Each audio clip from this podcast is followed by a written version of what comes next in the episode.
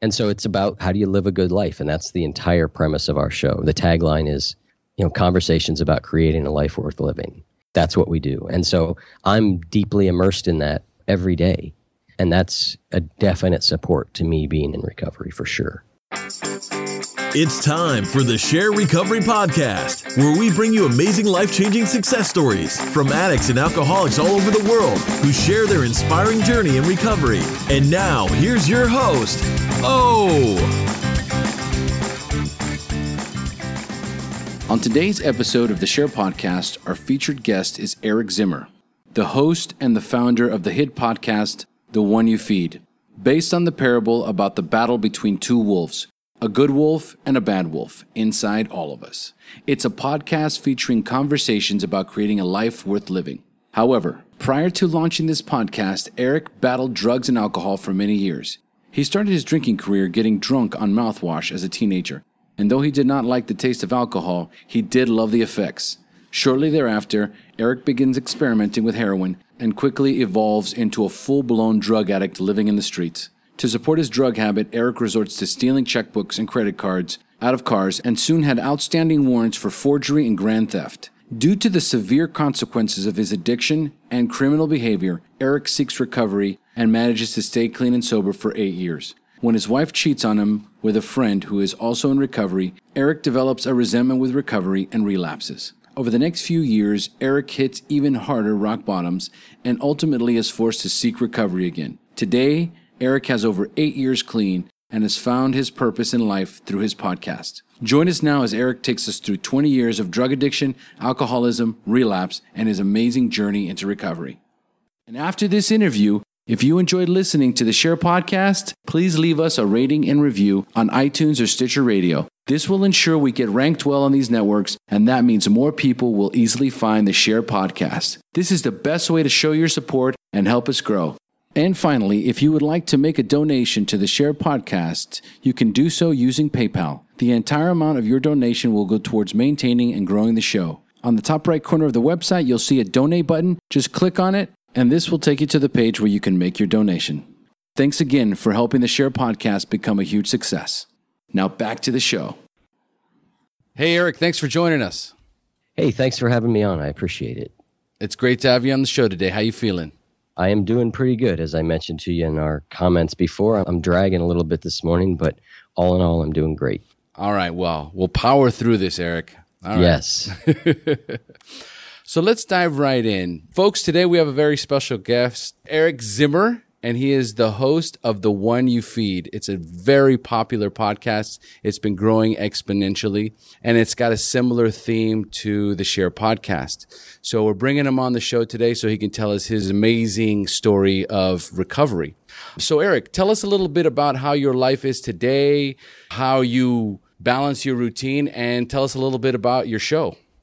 Yeah, so my life today, it's a great life. It's very, very full, which I try not to complain about. Every once in a while, I find myself complaining, and I'm like, wait a minute, I'm choosing this, and all the things that in my life are, you know, all the things that are in my life are great. So my life is really good. My routine is kind of, I don't have as much routine as I would like, particularly with the travel schedule I've been keeping lately.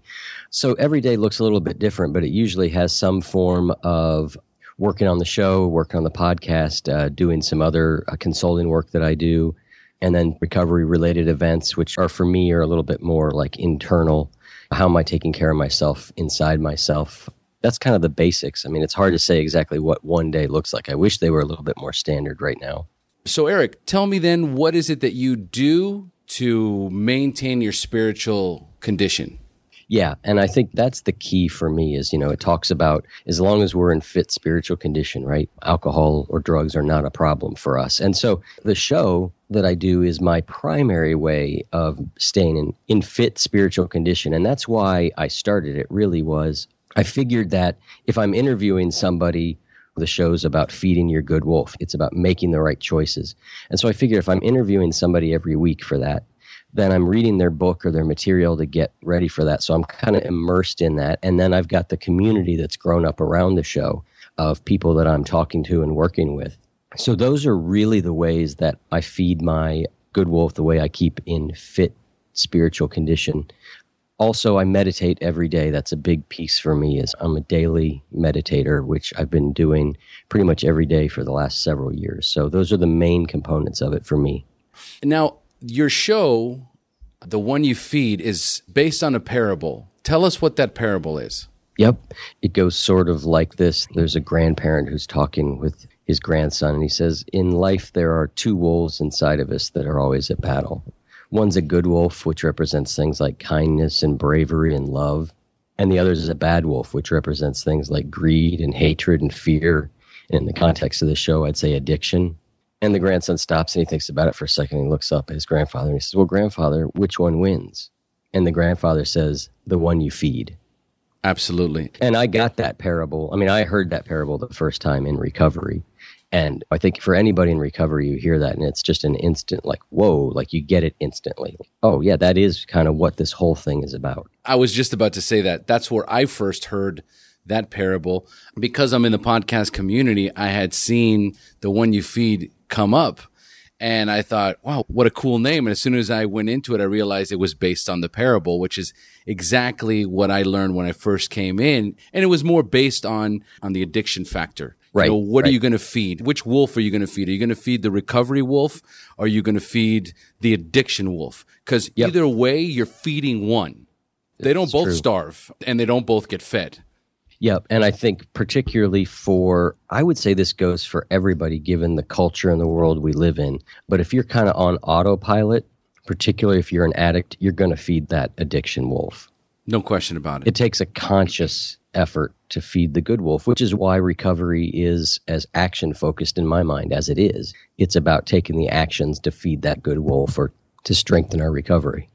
Well, that's exactly what we're doing right now with our podcast. I heard a few of your episodes and it was very recovery focused, discussing all the, the typical topics that we do discuss, which is our own insecurities and our own ways of dealing with those around us, because there's a huge factor in almost a serenity prayer. God grant me the serenity to accept the things I cannot change and the courage to change the things that I can. And the things that I can change is me. I can change myself and hopefully be the change that I want to see in the world. And I think that that's uh, one of the strongest principles that I've been able to pull away from recovery. Yeah, I agree. I mean, I think the show is not a recovery show. We have a lot of people on who are not in recovery, but the themes are absolutely woven through it. And my perspective of the world has been extremely shaped by my recovery. So, yeah, it's very focused in that way. And I agree. I think the Serenity Prayer is probably the most powerful piece of wisdom I've ever gotten. Excellent. All right. Well, since we've gotten a good idea of who Eric Zimmer is today and about the one you feed, let's talk a little bit about the past. So, Eric, how old were you the first time you drank or used drugs? And more importantly, how did they make you feel? Yeah, I think the first time I was probably 15 years old and I got drunk on mouthwash, which is an odd way to start. it is an odd way. but was not the last time for the mouthwash. I think it made me feel really good. Yeah, it definitely made me. I don't think the switch flipped immediately, but I remember thinking it felt pretty good.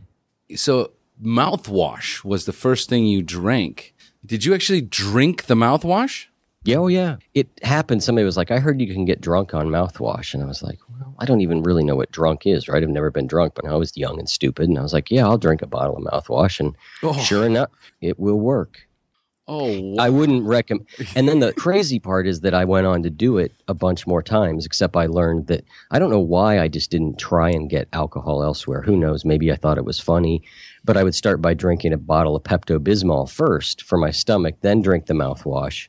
Yeah, it was. Uh, I I did not drink normally from the start. I remember a church trip to Florida where I had the whole group drunk on mouthwash one night, and everybody's thrown. It was just a mess. Oh my God. That see, these are the kind of priceless stories that come with, you know, prior to recovery. I recommend Scope. Listerine's a hard way to go. I guess it's a more minty flavor, right? right, exactly. All right, Eric. Well, you're all warmed up, buddy. So I'm going to turn this show over to you. It's time for you to share your story with us. The battle against drugs and alcohol, the wreckage it caused in your life, when you hit rock bottom, and finally your journey into recovery up until today. So, Eric, take it away. Excellent. So, as I was saying a little bit earlier, my first drink was a mouthwash around the age of 15. And I'd never drank normally uh, from the very beginning. I obviously drinking mouthwash, and I remember I didn't drink a lot in high school. I remember though a night going out and getting drunk and waking up in the morning the next day and seeing the bottle of vodka still there and thinking, well, why not pour a glass of orange juice, pour the vodka and start drinking again the next morning, which is just not normal sort of early stage drinking. But what happened in high school was that I founded a nonprofit organization that tutored inner city children. And when I started that in my junior year, when I saw what alcohol and drugs was doing to those kids' lives, their families, I just was, I'm done. I'm not going to have anything to do with this stuff. So I didn't touch a drop of alcohol or any drug or anything for the next couple years in high school. So I pretty much was completely clean my junior and senior year in high school. And then I went away for the summer after I graduated. I went and spent the summer on an island off the coast of Seattle. And when I came back, my girlfriend was dating my best friend. And I just kind of yeah, I just kind of fell apart a little bit. I didn't have any tools to cope with such a thing. I mean, honestly, I don't think I had a lot of tools to cope with anything, but right. Certainly not that. And somebody said, well, one night someone had alcohol and said, here, have some of this. And I just didn't have the energy to say no anymore. And uh, I drank it. And that is when I feel like the switch flipped for me because I instantly didn't care about them anymore. I instantly thought my life was the place to be. I did not draw a whole lot of sober breaths from there until when I got sober about six and a half years later. So my drinking was the normal, well, not normal, I but I about just to say. yeah, for an addict or alcoholic. I mean, I started drinking all the time. I mean, every night I drank without fail from then on. And then I got introduced to marijuana, and so I would smoke pot all day long and drink at night. And then I remember about two years into that, I thought, underneath, there's this feeling like this isn't right. Something's not right here. Because I'm after high school, I'm not starting college because I'm getting messed up every night. So I decided that the thing to do would be to move to San Francisco. I had a friend who moved out there, and I thought, I just need a change of location, you know, the old geographic cure idea. Of course. And so I moved out there, and I can summarize my time up there by saying the first night I was there, I came to on a park bench in Berkeley and had no idea where I was. And that's pretty much the next period of time in California, just more of the same, except now I'm somewhere I don't know. How are you supporting yourself? Well, I had a variety of on again, off again restaurant jobs, or I worked in a bookstore out there. I was a kleptomaniac, so I stole a lot mm-hmm. from everywhere I worked, which would only get worse. And then I eventually left San Francisco because exactly that. I got in trouble for stealing from where I worked and I was fired. And I just thought this is a good time to get out of this state. So I came home. I live in Columbus, Ohio. And so I came home to Ohio and kind of just picked up where I left off. And I was playing in bands a lot at that point. I play guitar and I joined this band and uh, I would go to practice and I think to myself, these people, they're higher than I am. I mean, they're more messed up than I am. Like, what is going on here? Because that's quite a feat. And turned out they were heroin users. Mm. And so I basically one night said, Hey, can I try some? And I snorted it. And, you know, that very first night, I mean, I kind of, I don't know if I overdosed, but I certainly went out and they had to revive me. And so that ushered in the heroin addiction years for me, which got pretty bleak in a hurry. I don't think, in my opinion, there's not a lot of difference between alcohol and heroin or cocaine or cough medicine or mouthwash. I won't say my opinion, my experience Right. is those things were all the same to me, right? They were fulfilling a purpose, and that purpose was to feel different than I felt when I wasn't taking them. And so they were just, they were the same thing, but one of them is legal, alcohol, and the others are not. And so for me, the consequences with heroin came very quickly and very, very hard because it's so expensive. right. And so, you know, before long, I had a $300 a day habit. I was homeless, living in the back of a van, sleeping on a couch that I'd pulled out out in front of a dumpster. I remember one day I went to meet the guy who was buying drugs, and we'd always meet out back at some crappy place. He'd be like, "Yo, man, that's a fine looking couch. Why don't you grab that thing?" Next thing you know, I've got it in the back of the van. I'm sleeping on it, and uh, and I guess by the time it got to that point, I had tried one more geographic cure to get off heroin. I thought, well, I'll go to. I had a friend who lived in this really small town on the coast of Connecticut. And I thought, there's no way they've got drugs there. So I went there, and I was so far from thinking that abstinence was the answer that all I thought was if I get off the heroin, I'm fine. So my idea of getting clean was smoking dope and drinking wine all day to get off the heroin because I thought that was the problem. And so I moved to this small town and uh, they didn't have heroin, but if you borrowed somebody's car an hour and a half away in New Haven, they did. And uh, that ushered in another period of where I was sort of in Columbus, I was buying drugs. I would know somebody who would know somebody. But once I went out to the East Coast and New Haven and New London and Boston, I was going into the worst part of town and buying drugs on the street, which was just a completely different environment. The danger. I remember sitting one night, my girlfriend and I, on like the 10th floor of a project in Boston. And the guy's like, Yeah, we'll be getting some in a little bit. And, you know, I'm standing there. We're sitting in this house for hours. And there's another guy at the table smoking crack, just glaring at me and taking a knife and pounding it into the table and glaring at me. And I'm just sitting there like, well, okay, I'm going to wait here to get my drugs, which is crazy. Yeah. So I tried all that. And then fast forward, I'm living in the back of this van. I'm homeless. I'm working and I'm stealing. And uh, one night I'm at work at the restaurant and I see the police come in the front door of the restaurant and they just keep walking towards the kitchen. And by the time they get past the counter, I'm like, well, this is pretty much me. And sure enough, it was me they were after and uh, took me away out of there in handcuffs. And so now I had the cops were actually great guys to me. That's a whole nother story given today's uh, political environment. But I'm just trying to picture the cops coming in to get you. oh, yeah. and just the horror that you must be just experiencing. And what were they coming after you for at that time? I had been stealing checkbooks and credit cards out of cars. And somehow they had caught me for that. I mean, basically, the charges were forgery and grand theft. And heavy, so, man, heavy. Yeah.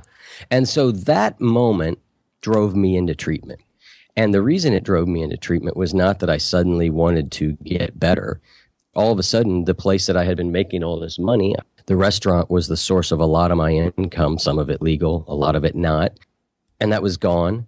And the van that I had been living in was the restaurant owner's old van, and that was gone. And so I suddenly now had nothing at all no plan, no money.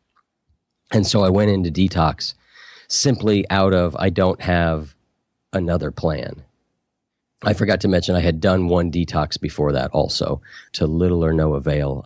I stayed sober 30 days out of that detox, and I always joke because I had a sponsor at that time. And uh, on like my 30th day, I went to a meeting. He gave a lead, and I went out afterwards and got high. And I used to tease him like, "That must have been a powerful message you delivered that night." Oh, oh man! Obviously, I'm kidding, right? I mean, it has everything to do with me and nothing to do with him. But and I'm confident he didn't take it that way either. He would have probably looked at it the same way we would look at somebody that came to us and said the same thing. Goes, this poor bastard. He, oh yeah, yeah. I mean, I was teasing him. I mean, I was teasing him about it after I got sober again later. So ah, okay, okay. No, not at that time. Oh, was, okay, okay, I, okay. I was not under the illusion like it was his fault. Later, I just used to tease him. So this drove me into detox. So I went back into detox, and there they said, We think you need to go into our 28 day program. And my immediate reaction was, No way. I can't go into a 28 day program. Now, why I would have thought that, I can't imagine looking back on it now. I didn't have a job. I didn't have a place to live. I didn't, I mean, it was the best option I had been given in a while. But I said, no, that's not the right thing to do. And then I went back to my room and I had one of those mini moments of clarity. And that moment of clarity was pretty much, I'm going to die if I stay out there. The other thing I forgot to mention, in addition to having about 25 years of potential jail time hanging over my head, I also had been diagnosed now with hepatitis C. Mm-hmm. And I'm not a big person now, right? I'm five seven, five eight. I weigh about 150 pounds. At that point, I weighed about 100 pounds. Um, so, I mean, I was in bad shape right. any way you could look at it. And so I had that moment of clarity, which is, I'm going to die if I go back out there. So I said to them, you know what, I'll go into the 28 day treatment program, but I want to go. It was Christmas time. I said, I want to go home, just spend a couple days with my family, and then I'll come back. And I remember they let me out on Christmas Eve. I got money from my grandparents. And I just still remember this talk about like your powerless moment. I still remember Christmas Eve. I get that money. Everybody goes to bed. Suddenly that urge is on me, right? I've been sober maybe eight or nine days at that point. I'm completely detoxed. It's not a, a physical need. Right. And uh, so I called the drug dealer, and I remember driving to the drug dealer's house crying because I didn't want to go. There was this huge part of me that didn't want to go because I think I had at that point had gone, all right, I'm going to go into treatment. I had started to see some degree of hope or something, but in that moment, it didn't matter. I, I couldn't. It felt like the car was driving itself to go buy heroin that night, which I did, and I got high. And uh, next morning, I got up, went right back to the detox center, Christmas Day. So that was my original sobriety date, which we'll get to in a while, Christmas of 94. Okay.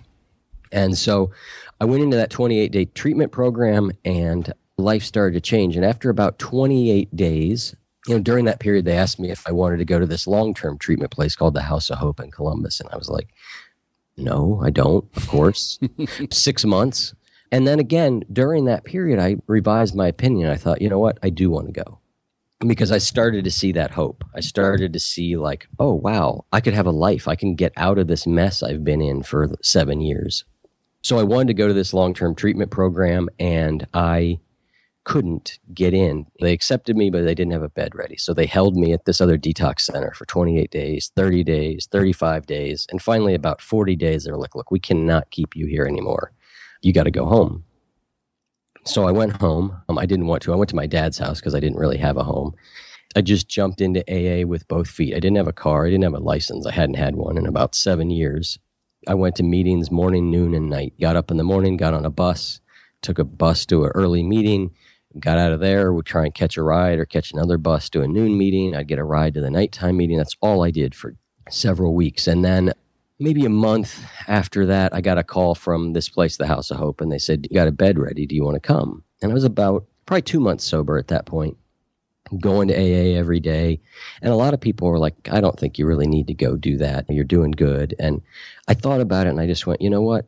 I'd rather at the end of six months go, I'm not sure if I needed that or not, than in six months go, Oh man, I should have done that. Because, right. So I went to a six month recovery program, and it was very kind of a they call it the last house on the block. It's not a fancy thing in any way, shape, or form. It's a bunch of guys living in an old house, but it was great for me. It gave me a a structure and a discipline that I just didn't have and was really good for me, kept me very close to recovery for that period of time. So I did that. I got out and I just threw myself into AA from that point on. I mean, I was I had commitments. I was chairing meetings. I was shortly after I got a car, so I started giving people rides. I was really way into recovery, and that stayed that way for quite some time. So this just goes on for a bunch of years. I get treatment for hepatitis C, which was extraordinarily unpleasant. I was really, really sick, but I did it and it, it worked.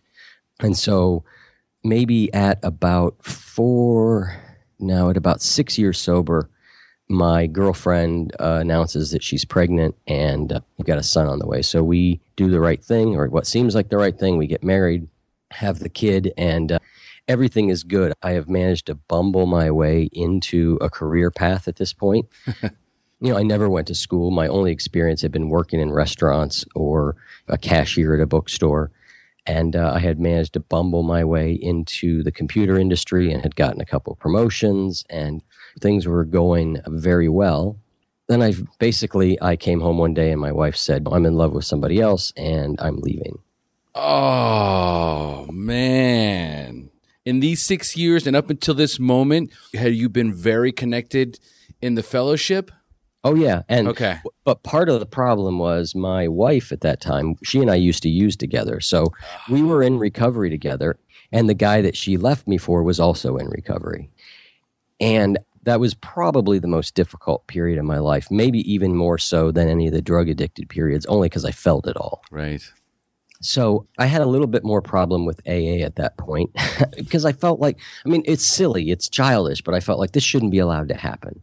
And, and what happened there was that didn't make me drink again, but it set the stage for me drinking again. And what I mean by that is when I came into AA, I've always wrestled with the higher power thing. I was never a believer in God, but I was so desperate that I just forced myself to believe this thing. I believe in this, I believe in this, because I felt like I had to. But when this thing happened with my wife, I realized that I did not have a spirituality that was strong enough, that was really mine, that I understood and made deep sense to me to support me through a life crisis. Right. And so the long and short of it is, I stayed sober for a while after that, but I started drifting. I started drifting because recovery didn't make sense to me anymore in the same way.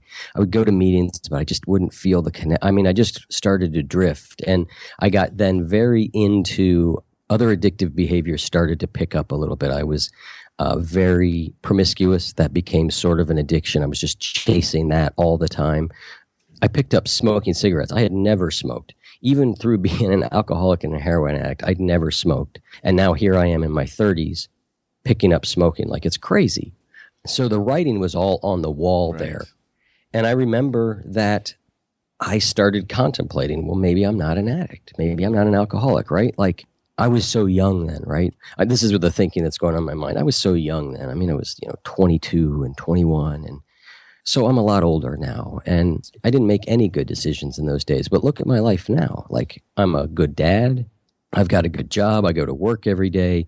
I exercise. I eat well. Like I make all these good choices. So I was young. I've learned so much now. I've been through therapy. I'm a different person. And eventually, so I started thinking, well, maybe I can drink.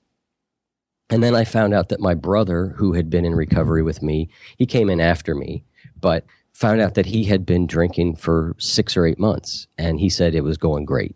It was fine. Uh-oh. And that was kind of the final straw for me, right? Because I was like, well, because that's the other thing we think about genetics, right? I was like, well, so I guess I'm not. And so I made a conscious decision I'm going to drink. I can do this.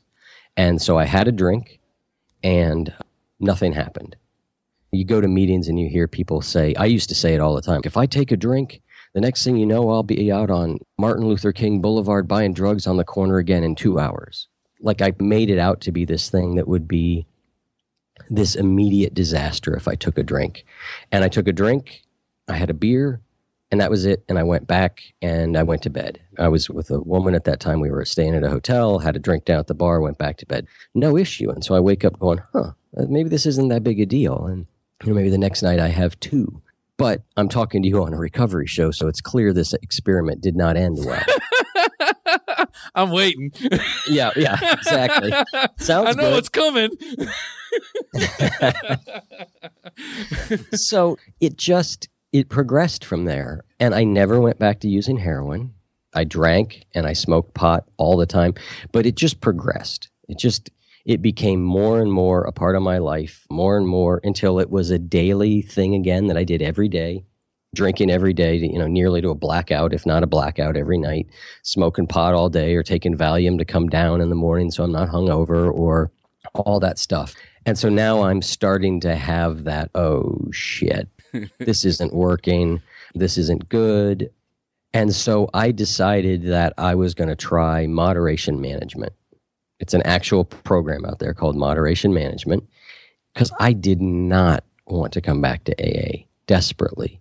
I was Um, about to say, I was listening to your story, just spending six years in recovery and knowing all the benefits of it and just fighting it so badly. I'm just, I'm sitting here just like almost gritting my teeth going, come on, man. It's so much easier if you just go back to recovery. Oh yeah, yeah. Actually, it was more like eight years of recovery, and I mean, in that time, I had sponsored fifty people. I mean, I was so active, so in it. I didn't want to go back, and the reason I didn't want to go back was not because I don't like you folks. It was that AA means abstinence, and I did not want abstinence. I did not want to give up what had yet again become what to me seemed like my best friend, my favorite thing in the world. And I think the truth is, even to this day, with the exception of my son, I don't think I've ever loved anything as much as I loved getting high. Yeah. That's an unfortunate statement, but, But it's probably, true. but a true one. Absolutely. And so when you're in the grip of that, you know, I want to do anything I could to avoid having to give that up. And so I thought, you know what? if I can moderate, then I don't have to go back. And so I tried moderation management, and I'm so glad I did. Moderation management calls for you to stay sober for 30 days first. So I gritted my teeth through that and did it. I mean, it was awful, and I did it though. And then after 30 days, you're supposed to basically control your drinking based on your weight. There's a certain amount you're supposed to be able to drink every day. And then you report into these online forums and you do all these workbooks. And uh, I mean, I really was serious about this. Seriously, um, man. I'm thinking, wow, that's a lot of work. Well, it is a lot of work. But in my mind at that point, it was like, if I do this, then I get to Drink. keep drinking. Yeah. Right? I get to keep drinking. I got it. So I'm trying really hard and it's a disaster, right? I'm dude, I'm sorry. I'm just Yeah, picturing yeah. all the chaos going Oh, yeah, on in your life and in your head in that moment. Oh, it's terrible. Right away, I'm cheating. I'm like, well, I might be X weight today, but I used to be sort of like that weight. So I'm padding myself an extra drink. And then I'm pouring big drinks and all the games we play. Mm-hmm. My overriding memory of that time is standing by the kitchen sink and it's, I don't know, called 1130 at night. I've already had more than I should to drink, probably. Some nights I manage to stay to the right amount, but I've probably had more than I should. I'm going to bed. I got to get up at 630 and I'm standing there at the kitchen sink, the bottle's right there by me, and I'm in this just agonizing decision. Should I have another one? No, that's ridiculous. You're only supposed to have two, but I should. This like back and forth in my head. There's no plausible reason that I need another drink right that moment, but right before I'm going to go to bed. And yet, I can't walk away. And some nights I'd win that battle, and some nights I would lose that battle. But what I realized there's that line in the book that says we were unable to control and enjoy our drinking. And what I realized in that moment was I could maybe, with all the effort in the world I had, control my drinking a little bit, but I would not enjoy it. It was miserable. Or I could just completely let go of control and just drink all I want. And then I could kind of enjoy that. But I, there was no way the two of those were going to happen together in my life. Right. I was never going to be able to keep it in any kind of control and enjoy it. And so eventually that effort got hard and I just gave up on it, right? Went from sort of paying attention to moderation management to just forget it and kind of pedal back to the metal kind of thing. And so I eventually ended up getting sober and there was no apocalyptic moment that caused it really. I mean, my wife, I think, was kind of getting tired of my drinking and was, you know, complaining about it. But I I mean, it wasn't really that big of a deal. I had just gotten a promotion. I was making more money than I ever had. I had, you know, a nicer house, nicer cars, all that stuff than I'd ever had in my life. Wait, did you remarry? Oh, yes, I did. I'm sorry. Yes, I okay, did. okay. There was a little. So in the interim of all this, you got remarried. I did. Yep. Ah, okay. All right. Yep, I did. Anyway, so you got remarried, and now she wasn't in recovery. She was a drinker. Okay. She was a drinker. And so, again, nothing really happens, but I'm trying so hard to keep all this together, and it's just not going great because I'm either drunk or I'm stoned or I'm on Ativan or Valium or something to, so I can be not hungover enough to go to work. And I'm trying to keep this demanding job at a startup company. And things are just kind of a mess. And, but I'm doing the classic, I'm surrounding myself with people who are far worse than me. So I think. I'm surrounding myself with people that don't have jobs at all or can't keep a job or and so I can go, well, you know what? Yeah, I mean maybe I'm not doing great. But look, I mean I've got this really high level job. I've still got it and I got a promotion. I could say that I was okay. Yes. You know, comparison to those other people. But another night like any other, I've been on like a 3-day binge where I just am drinking around the clock and I go to one of my best friends' houses and uh, we go out to a bar so this is my last drink. Oh, actually, it's not, but it's close to. it's close to it. And I go out to the bar and uh, I'm just doing all my classic drunk things. Like I pass out at the bar and then I wake up 20 minutes later and grab a shot and I'm ready to go. And I'm getting on stage. It's a karaoke place, and I keep getting on stage with other people singing Oh. karaoke. Nobody wants me up there, but I just keep getting up there, right? And so I don't have much recollection of this, by the way went back to my friend's house, passed out. And in the morning, I woke up about 9 a.m. and completely freaked out. And the reason I freaked out is that I was the one that got my son up and off to school every day. And I did not go home. Now, he got up and got to school because my wife was there and she got him up and she took him. And it was fine. But in that moment, I had that like, that was the first time I felt like I had completely abdicated my duties in regards to my son. Now, was I a great parent because I was drinking? Probably not in a lot of ways. I would drink and pick him up from soccer practice, right? So, I mean, terrible things. I'd never done something like not get him to school or not be there when he expected me to be there or any of that kind of stuff. And so this was the first time of that. And that really freaked me out. And I was really, really sick. I had been drinking for like four days straight. I was just a mess, shaking. And my wife was pissed off. And my friend was a little bit irritated with me because I had been such a jackass the night before. You were that guy. Yeah, I was that guy, which is rare for me. That's not the normal drinker that I am, but whatever. So that was enough that I just said, okay, I'll go to AA today. Wow. Um, believe me, I did not want to go. And so I went and I hated it. I did not have that, like, oh, it's good to be back feeling. Mm. But for whatever reason, I was like, all right, I'm going to make this happen. And so I went to AA like every day for about two weeks. I'm just gritting my teeth through it and I want to drink and I'm feeling like I'm kind of being forced into this. And so after about two weeks, we go to my parents' house in Pittsburgh, and she goes out for the night with her friends. And I find myself in the upstairs bathroom, sneaking beers up to the upstairs bathroom and drinking them. And we come home the next day, and uh, I get a bottle of whiskey out, and I go from sober to completely fucked up to throwing up to passed out in about 30 minutes. Oh. I mean, I can't get the whiskey down my throat fast enough. Wow. Really sick, just, you know, throwing up. I mean, just a mess. And I woke up from that and I went, okay, I think I'm done. That moment when I got up, I felt like I was the one that said I'm done instead of feeling sort of pushed into it by external things. And it was only two weeks after I had started.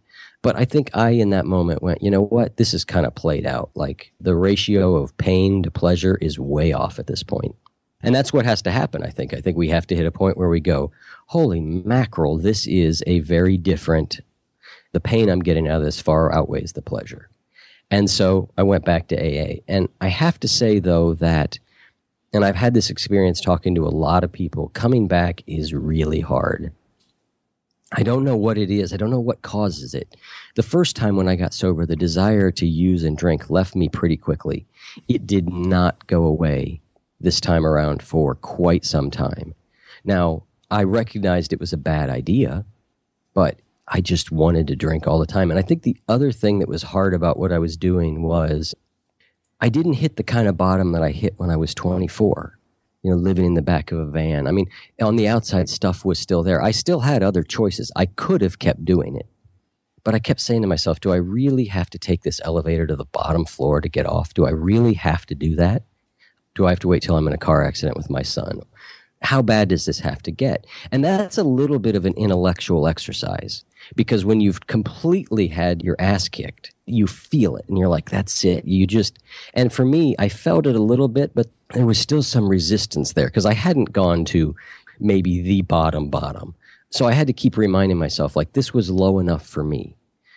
But I just, like I said, I wanted to drink. I mean, I think I wanted to drink for six months, just a lot. And that is an awful, awful feeling.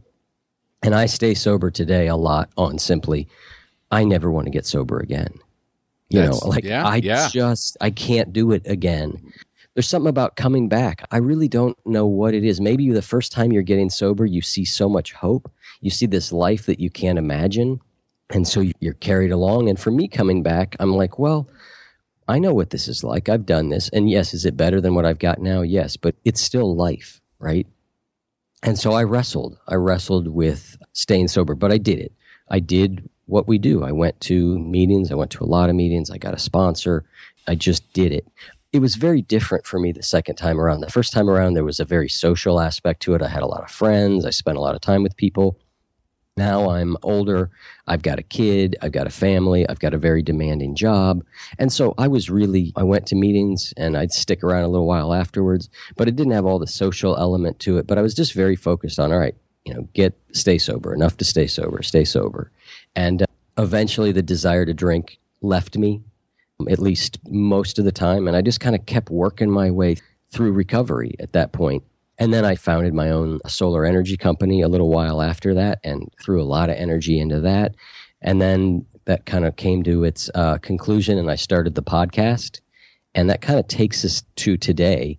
And I think the one thing that has been important about my recovery, and I share this for the people who wrestle with the same thing, was that I never got to the point again where I believed in God in the traditional sense. I never got to the point, and I still don't, where my higher power is some sort of being out there who gives me assistance in life. So I guess I'm an atheist. But I have found a way to make the steps work incredibly well for me. I found for myself a spirituality that works. And so I talk about it not because I think it's right, better than anybody else's or anything like that. I just know there's a lot of people who get hung up on this thing, this God issue in recovery. And so I talk about it because I just think it's so important that if you feel that way, you can still find recovery. And so what I had to do was go, okay, well, I believe I'm powerless over alcohol. And so, what is a higher power? What is this God I'm turning my God as I understand him? What am I doing here? Because I recognize by myself, I'm not enough to do this. Right. And if I don't believe that there's some being out there that's doing it for me, then wh- how does this happen? And so, what I came to believe in was, I mean, a couple things. I certainly came to believe in the power of the group. Yes. That the group as a whole, that AA as a whole has an ability to help me to get sober. I don't have to do it alone. And that's absolutely critical. And then the other was that I turn my will and my life over to a set of spiritual principles that I believe work. And so there's no magic behind them, but being less selfish works. Being kinder works. Telling the truth works. And so what I did was I turned my will and my life over to trying to live by these principles. So between the power of the group, other people, and these spiritual principles that I believe to be true, that's what I turn my will and my life over to. And for me, that is a spirituality that works because what I've gotten to is I don't any longer. I think when the first time I was in recovery, I thought if I do good things, if I sponsor a lot of people, if I'm really active in AA, then I will get good things in life and only good things in life, which is a child's spirituality, right? it's a child's idea, but that's kind of what I had. And now I don't have any illusion that any of these things that I do are going to protect me from the heartbreaks and the heartaches of life. I don't think there is any protection from those. Those things are going to come. What I now believe is that the power of other people, the power of spiritual principles will enable me to get through anything that comes. That's what my faith is. My faith is that I can stay sober and get through anything that life throws my way. Not that I'll be protected from those things, but that I have the power with those principles and people that I can get through those things.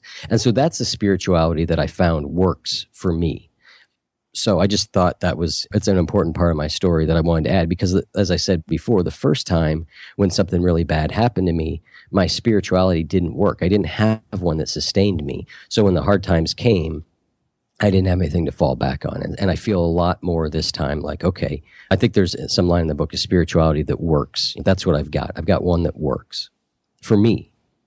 And that's your story. I think that's my story now there's the show, which is kind of the love of my life. Because I get to talk about these kind of things, I get to practice the principles of recovery. One of the things I love about the show is it's not a recovery show, as I said. And so there's thousands and thousands of people who are listening who have no exposure to recovery. But what I realized is that I'm often giving out so much of what I learned, I learned in recovery. You know, I say on the show a lot, we talk a lot about action. And I heard in AA, it was the first time I heard you, you can't think your way into right action. You have to act your way into right thinking. Yes.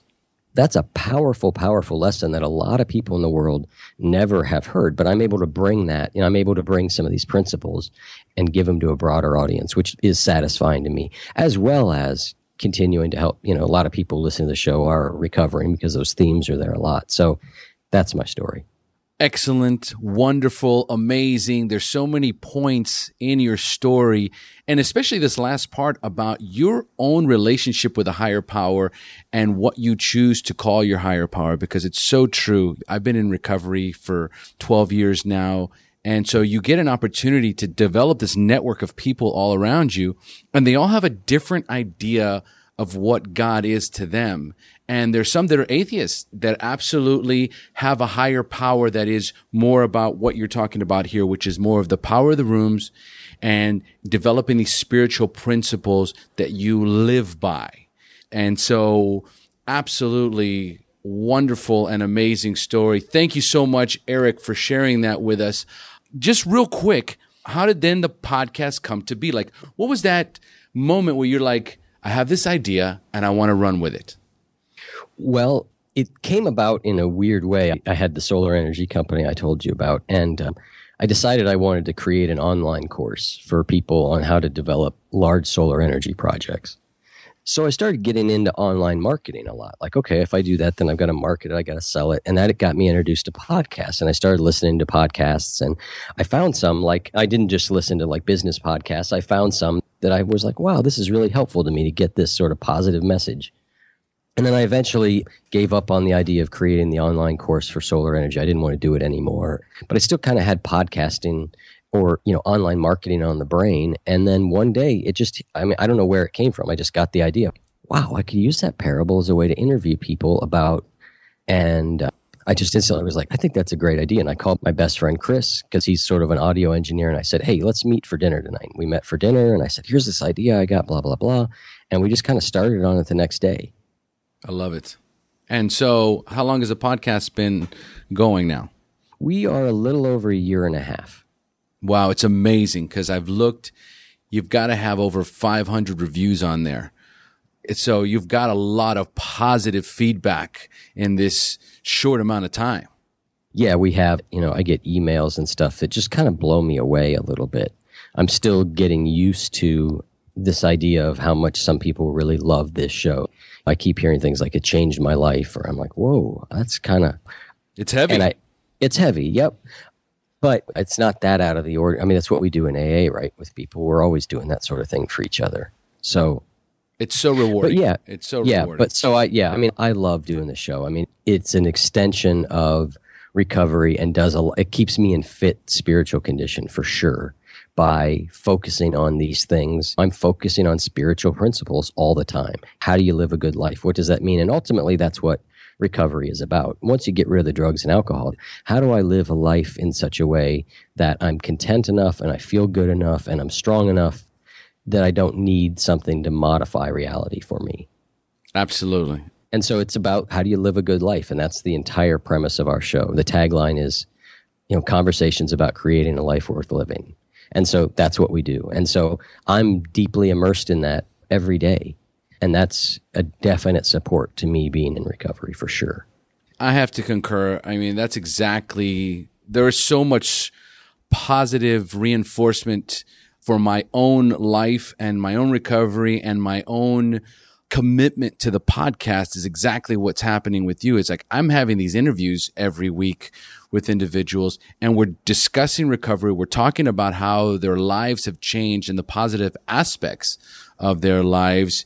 And also, I'm getting these emails like you are. And so it's heavy. When I say heavy, it means like I feel like all of a sudden it's not just this hobby anymore. And it's more like, wow, there's people out there that are actually tuning in every week, listening to this show, waiting for this message. And it kind of creates a little bit of pressure, not, you know? Like, yep. No, I mean, I hear what you're saying. And I wish early in recovery for me, my first time around that there had been podcasts. I was old enough that, you know, you used to have cassette tapes of leads floating around. You'd get a bunch of cassette tapes of people's leads. So I think stuff like what you're doing is so useful and helpful to people because you can get a good shot of recovery wherever you are. Yes, and that's what we get. So, Eric, listen, let's start closing up the show. If we wanted to, we could go on for hours you know, because it's really good stuff and I love it. But what I like to do is at the end of the show is I like to ask a few questions for the newcomer. So okay. I'm going to ask you a few questions about your early recovery and you're going to respond with inspiring, insightful answers you can share with our newcomers. Are you ready? I think so. Let's hope it's inspiring. it's been so far. All right. Now, the first question we've kind of already covered, And it's what was keeping you from getting clean or staying clean when you first got introduced to recovery? I think still some degree of resistance to getting clean. I finally realized like I need the meetings, I need the social support, I need the steps, I need the spirituality, I need all of it. And previous times I had taken bits and pieces of that. So when I finally embraced it and said, all right, I'm going to take all of it, it worked. Perfect. And that is funny because at one point you were like, I don't know what it was. I don't know why it was so difficult coming back in the second time. And all I kept thinking to myself is it's a giant ego that we have that is just constantly just screaming at us that we're not good enough or that we don't need this. And more importantly, there's that feeling of perfectionism, at least for me. I know when I don't do something right the first time, eh, well, moving on to the next thing. And I yep. think recovery is no different. You know, you had this stretch going where you were doing well, and eight years is a long time. So coming off that stretch is like such an ego deflating issue. I can totally relate to you when you said, man, I don't want to start over again, or I don't want to. I don't want to have to get sober again. Yes. It's a great, yep. like, I love it. I don't want to get sober again.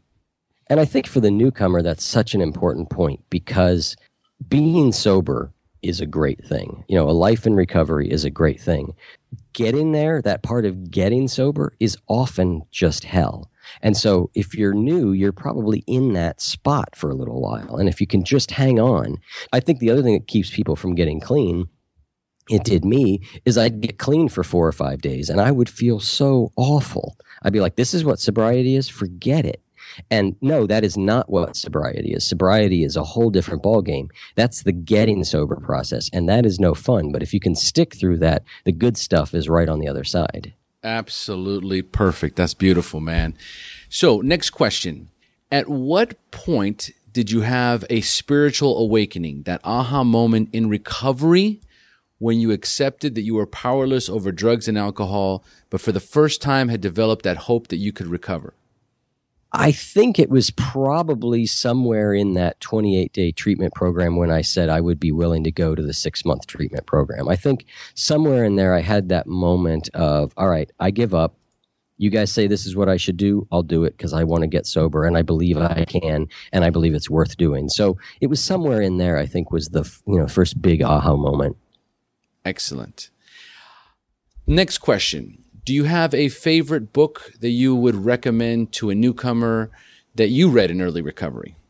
Wow, that's a great question. I mean, I certainly read all the AA approved stuff. I got a lot out of that. There's a book called The Spirituality of Imperfection. Yes.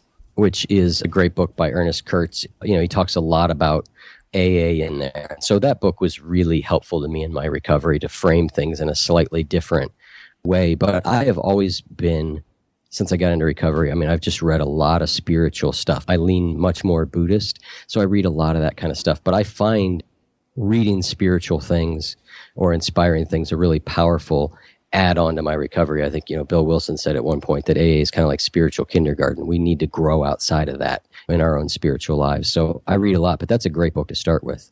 Perfect. You know, what's funny is my sponsor gave me that book years ago and I still have not read it because I'm not a reader, and so I usually listen to everything on Audible.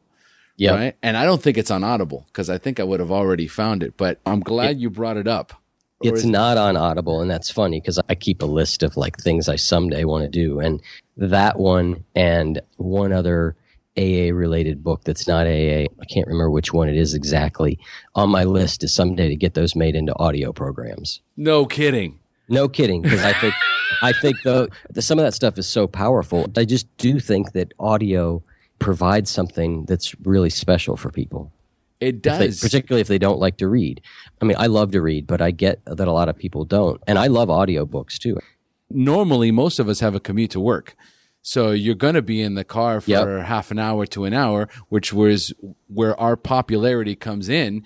And yep. that's where I've digested so much of the books that I've heard recommended. I go to Audible. If it's on there, I download it and I'm off to work. I love those things. So yeah, man, that's yep. funny. If you get it transcribed on, on Audible, I want it. You got to hook me up. I will. Trust me, it's nowhere in the next couple year plan, but someday maybe. All right. So, Eric, what is the best suggestion you have ever received? Whoa. Best suggestion I've ever received. I think the best suggestion I've ever received is kind of what we get in the Serenity Prayer, which is look for what you can change. And if you can't change it, find a way to let it go. I love it. I think that's the biggest one for me. Beautiful. And if you could give a newcomer only one suggestion, what would that be? Yeah, I mean, it's a cliche, but keep coming back. I mean, we say that for a reason because if you do, you can get sober, whoever you are, you can, and it is worth the effort. So just keep coming back. I know it sucks in the beginning sometimes, but that's not the way it will remain. So keep doing it, even when you fail. It's one of the most popular suggestions. When I ask that question, keep coming back is one of the top suggestions because it's so true. Most of us, in your story, it's all riddled with that. If you would have just kept coming back, you bring the body, the mind follows. We've heard that before. So if you just keep coming back, eventually it will marinate. Yeah, I mean, all the other suggestions will come to be if you just keep showing up. And I mean, it's that way for a lot of people. I mean, I just know so many people who it didn't take the first time, so they come back. It didn't take the second time, so they come back. But sooner or later, for most of us, it takes. I love it. Eric, great suggestions. We have now reached the end of our show. Thanks for joining us. And as we say here in Costa Rica, pura vida. Pura vida. Thank you for joining us on the Share Recovery Podcast. To check out the show notes page on this interview or to thank our guests for sharing their story, go to www.thesharepodcast.com. While you're on the website, don't forget to sign up for our free newsletter to stay up to date on the latest news, podcasts, and interviews. Want to be one of our guests and share your story? Then go to our website and click on the Share Your Story button. We share our inspiring recovery stories every Tuesday, so subscribe to our show on iTunes or Stitcher Radio to get your free weekly download. We'll see you then. The opinions shared on this show reflect those of the individual speaker and not of any 12 step fellowship as a whole. And though we discuss 12 step recovery and the impact it had in our lives, we do not promote or endorse any 12 step anonymous program.